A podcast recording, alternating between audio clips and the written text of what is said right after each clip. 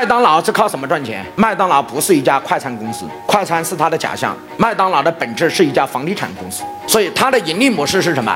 通过麦当劳的品牌，然后给这个商圈来谈，我麦当劳在这里开家店，但同时你要把周围的一堆物业你要注意，因为麦当劳入驻能带动一部分商家入驻，所以它的物业以最低的价格拿来之后，再用溢价的价格把物业什么卖出去，这是整个麦当劳的商业模式。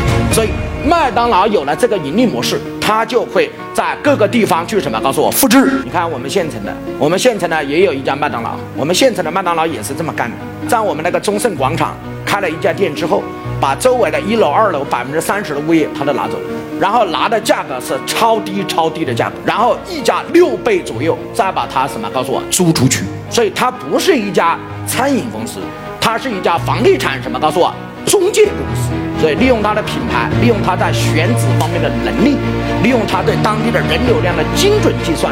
所以老板一定要记住，复制的不是门店的数量，复制的是妥妥的盈利模式，妥妥的投资回报率，这个才叫连锁。